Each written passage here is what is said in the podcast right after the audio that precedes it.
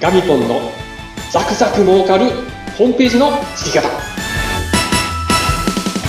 ガミポンのザクザク儲かるホームページの作り方上級ウェブ解析士株式会社ワイコムパブリッシングシステムズ代表の田上でございます今日もよろしくお願いしますお願いします。インタビュアーの山口智子です。や、ガミポン8月ももう半ばになってまいりましたけども、はい。ね、もう夏休み今真っ盛りですね、学生さんなんかは。ですね。まあ暑いっすよね。暑いですよ、え本当に。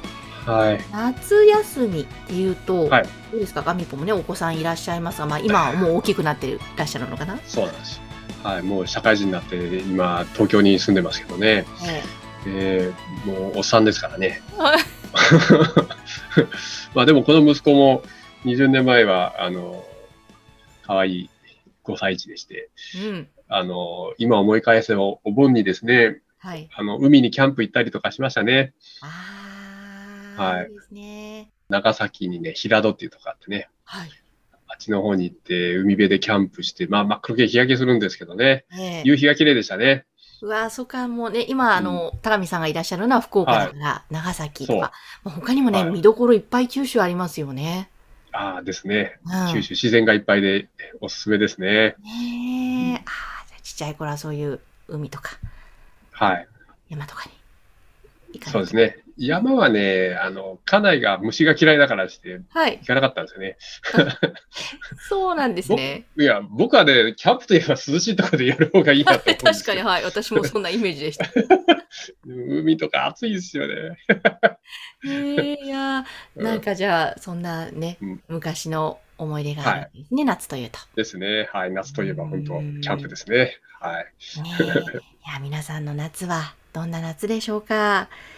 でさて、この番組では、ホームページを作る際のいろいろなポイントを教えていただいていますが、ここ最近は信頼関係をホームページでお客様と作ろうということで、テーマを、えーいろいろと分けてお届けしていますが、さあ、今日は何でしょうか？今日はですね、信頼関係を作るコンテンツの中で、えー意外に忘れられているですね、うん。社長の挨拶ですね。あ、社長の挨拶、はい、はい忘れられがちなんですね。えーそうなんですよ。あの、僕嫌だっていう社長がまあまあいらっしゃってですね。ええあの、顔も出したくないと。お挨拶なんかとんでもないと。うんおもしくは挨拶だけで、あの、写真はなしでイラストとかですね。うん。まあそういったケースもなくはないんですけど、まあ私のおすすめはですね、あのバチッと、あのスーツを着てネクタイ締めて、えーキリッとした表情で、えーだけどちょっと微笑みながら、きちんとした写真を撮ってですね、うん。えー顔写真をバシッと出して、えーそして、あと挨拶部分をですね、しっかり載せておくと。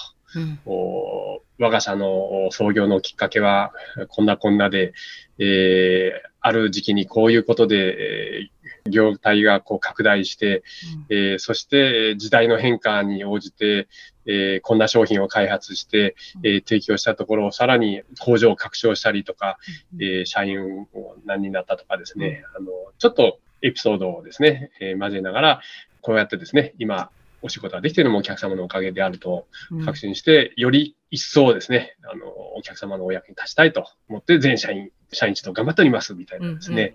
まあ、そういう社長の決意みたいなところをですね、うん。しっかり載せて、えーあと、時代の変化にもしっかり対応していたっていうところもですね、あの、入れながら、あ、この会社だと、長く付き合えるなっていうですね、そういう印象を作るのがポイントですね。なるほど、はいそうか。その、まはあ、載せる文章の構成としても、あ、この会社と長くお付き合いしたいなと思っていただける、もちろん、あの、うん事実を載せるわけですけども、そういったはい。観点での構成が大切なんですね。そうなんですね。やっぱり信頼関係がなんで重要かっていうと、あの発注する側はですね、発注した後、商品使い続けている限り、いいその会社に何かあったら、あの、サポートを依頼しないといけないんですよね。はい。あるいは、連続して供給してもらうものの場合は、ちゃんと納期通り毎月とか、あの、毎毎年とかですね、あの、届けてもらわないといけないんですよね。うんうん、で、だから、この発注先がなくなるとすごく困るんですよ。うん。もうその商品使って、お客さんまた納品したり、物を作ったりとかされてるので、なくなると困るんですよね。で、またゼロから探さないといけないんですよね。もう同じものを探すって大変ですからですね。はい。やはりあの企業っていうのは、一つお付き合いが始まったら、ずっと何何もなければですね、ずっとお付き合い連続したいと、継続したいというふうに考えるのが普通ですので、なので先ほどのね、社長の挨拶は、えー時代の変化に対応して、えー業歴、あのこれからも発展をしていくと、お社員一同頑張ってるということをですね、しっかり宣言するっていうのが、あの心に刺さる挨拶ですね。はい。なるほど。はいでもやっぱりそこのね、ホームページの顔といいますか、やはりそのトップのね、方の写真が載ってて、文章あった方が絶対にいいですよね。はい。あともう一つ重要なのはう、ん今ね、反社は、ね、取引すると、おダメですよということで、反社と取引がないかということを、こう、またその、うちの会社も聞かれるんですよね。アンケートとかで。反社と関係ありますか？みたいなね。うんで関係がありますってチェックつけたらもう取引できないんですよ。うん。だから、どの会社も反反社会勢力とは付き合いたくないと思ってらっしゃるので、うん。やっぱりですね、社長が出てるってことは、あのそういう世界の人ではないということがですね、うんあの、もう8割9割確定するので、そういう効果もあります。はあ、なるほど。そういう効果もあるんですね。そうなんです。後ろめたいことがないから、ちゃんと顔写真出してると。